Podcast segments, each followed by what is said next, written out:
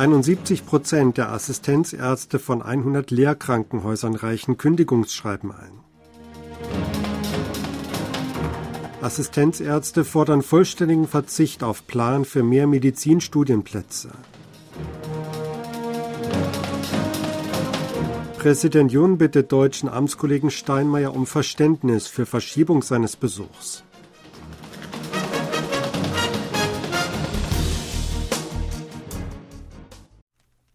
Etwa 7800 Assistenzärzte von 100 führenden Lehrkrankenhäusern in Südkorea haben bisher ihren Arbeitsplatz verlassen. Der zweite Vizegesundheitsminister Park Min-soo gab am Mittwoch bekannt, dass mit Stand 22 Uhr am Dienstag 8.816 Assistenzärzte von 100 Lehrkrankenhäusern und damit 71,2 Prozent der dort in der Ausbildung befindlichen Ärzte ihr Kündigungsschreiben abgaben. Keine der Kündigungen sei akzeptiert worden. 7.813 Assistenzärzte oder 63,1 Prozent hätten den Arbeitsplatz verlassen. Das Gesundheitsministerium forderte nach eigenen Angaben weitere 5.397 Nachwuchsmediziner zur Rückkehr zur Arbeit auf, nachdem ihr Fernbleiben vom Arbeitsplatz bestätigt worden war. Wie festgestellt wurde, kommt es inzwischen in den meisten Krankenhäusern zu Kündigungen von Assistenzärzten. Vizegesundheitsminister Park teilte auch mit, dass die Regierung gemeinsam mit den Leitern von 97 öffentlichen medizinischen Einrichtungen im Land das Notdienstsystem intensiv unter die Lupe genommen habe, um Unbequemlichkeiten für die Bevölkerung aufgrund kollektiven Handelns von Assistenzärzten möglich gering zu halten. Assistenzärzte haben die Regierung aufgefordert, ihren Plan zur Erhöhung der Zahl der Medizinstudienplätze vollständig zurückzuziehen. Sie verurteilten es als Verletzung von Grundrechten, dass die Regierung sie nach der Kündigung zur Rückkehr zur Arbeit auffordert.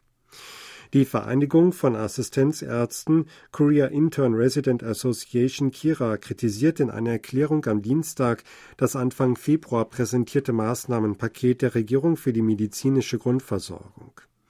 Das Paket sei gespickt mit Maßnahmen, die eine optimale Versorgung verhinderten. Die Organisation kritisierte die Entscheidung der Regierung, die Zahl der jährlichen Zulassungen zum Medizinstudium um 2000 zu erhöhen und sprach von einer absurden Zahl. Sie habe von der Regierung verlangt, ihre Entscheidung auf einer wissenschaftlichen Grundlage zu erläutern, diese habe jedoch die Veröffentlichung von Daten verweigert. Die Regierung mache eine radikale Politik, um Wählerstimmen zu gewinnen. Kira warf der Regierung zudem vor, unrechtmäßige Anordnungen wie das Verbot der Annahme von Kündigungsschreiben zu erteilen und Assistenzärzte als Kriminelle abzustempeln. Die Regierung solle ihre ungerechten Anordnungen vollständig zurücknehmen und sich formell entschuldigen. Präsident Yun Song-yeol hat am Dienstag mit dem deutschen Staatsoberhaupt telefoniert und um Verständnis für die Verschiebung seines Besuchs gebeten. Laut dem Präsidialamt Seoul sagte Jun im Gespräch mit dem deutschen Bundespräsidenten Frank-Walter Steinmeier, dass er aus verschiedenen Gründen gezwungen sei, seinen Besuch zu verschieben. Er nannte dabei die Notwendigkeit, sich auf Angelegenheiten betreffend den Lebensunterhalt der Bevölkerung zu konzentrieren. Steinmeier habe gesagt, er habe volles Verständnis für die Position der koreanischen Seite. Er habe die Hoffnung geäußert, dass der Besuch Juns in Deutschland zu einem angemessenen Zeitpunkt neu geplant werden könne, hieß es. Beide Präsidenten stellten fest, dass ein gemeinsamer Sicherheitshinweis Südkoreas und Deutschlands zur Gefahr nordkoreanischer Cyberaktivitäten unabhängig vom verschobenen Besuch wie geplant am Montag veröffentlicht wurde. Südkoreas Präsident sollte ursprünglich am 18. Februar zu einer einwöchigen Reise nach Deutschland und Dänemark aufbrechen.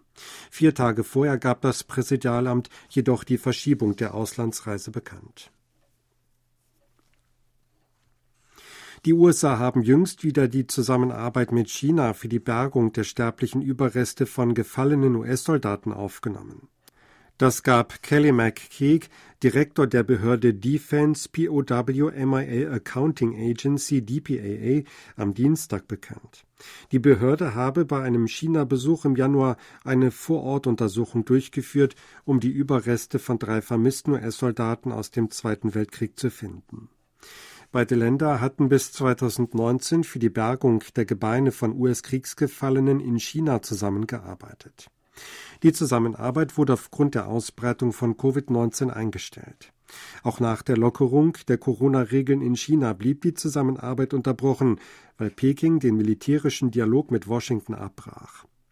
Laut McCaig schlug der chinesische Staatspräsident Xi Jinping beim Treffen mit US-Präsident Joe Biden im vergangenen November in San Francisco vor, zur Förderung der bilateralen Kommunikation und des Austausches für die Bergung der Überreste wieder zu kooperieren.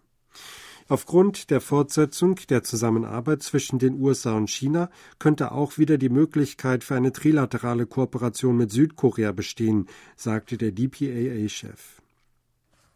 Hingegen gebe es keine Anzeichen für eine Wiederaufnahme der Zusammenarbeit mit Nordkorea in der Angelegenheit, da es zwischen Nordkorea und den USA seit März 2019 keinerlei Kommunikation gebe, hieß es weiter. Die USA haben erneut das Ziel der vollständigen Denuklearisierung Koreas genannt. Das Ziel bekräftigte der Sprecher des Außenministeriums Matthew Miller am Dienstag in Washington angesichts Nordkoreas Signalen für Gesprächsbereitschaft gegenüber Japan. Dies sei eine große Sache, man warte ab, wie Japan darauf reagiere. Die USA hielten aber an ihrer Politik der vollständigen Denuklearisierung der koreanischen Halbinsel fest. Miller war bei einer Pressekonferenz nach dem Einfluss auf das Verhältnis zwischen Südkorea und den USA gefragt worden, sollte Japans Ministerpräsident Fumio Kishida tatsächlich mit Nordkorea sprechen. Kim Yo-jong, die Schwester des nordkoreanischen Machthabers Kim Jong-un, hatte letzte Woche gesagt, dass Kishida Nordkorea besuchen könnte, solange Tokio nicht an Pyongyangs Recht auf Selbstverteidigung Anstoß nimmt. Die Formulierung Recht auf Selbstverteidigung steht dabei offenbar für Nordkoreas Weigerung, auf seine Atomwaffen zu verzichten.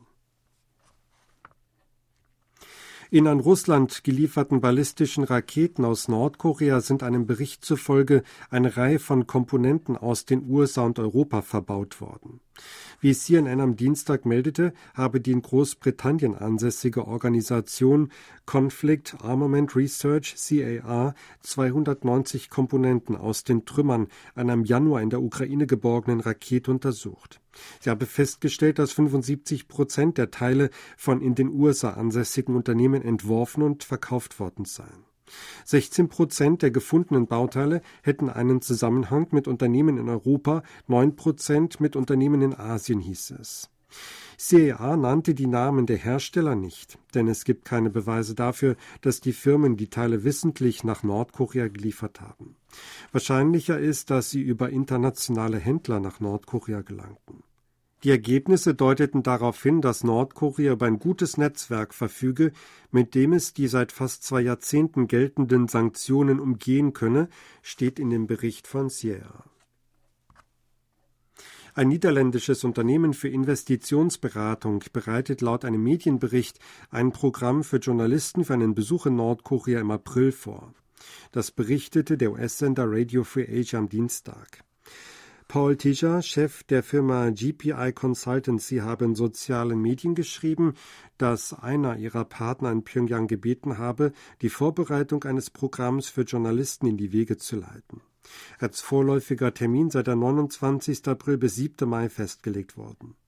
Journalisten aller Nationalitäten würden zu dem Besuchsprogramm begrüßt. US-Amerikaner, Japaner und Südkoreaner könnten jedoch nicht daran teilnehmen, hieß es. GPA Consultancy hatte seit 2011 verschiedene Programme für Nordkorea-Besuche für Unternehmer, Forschende und Journalisten organisiert.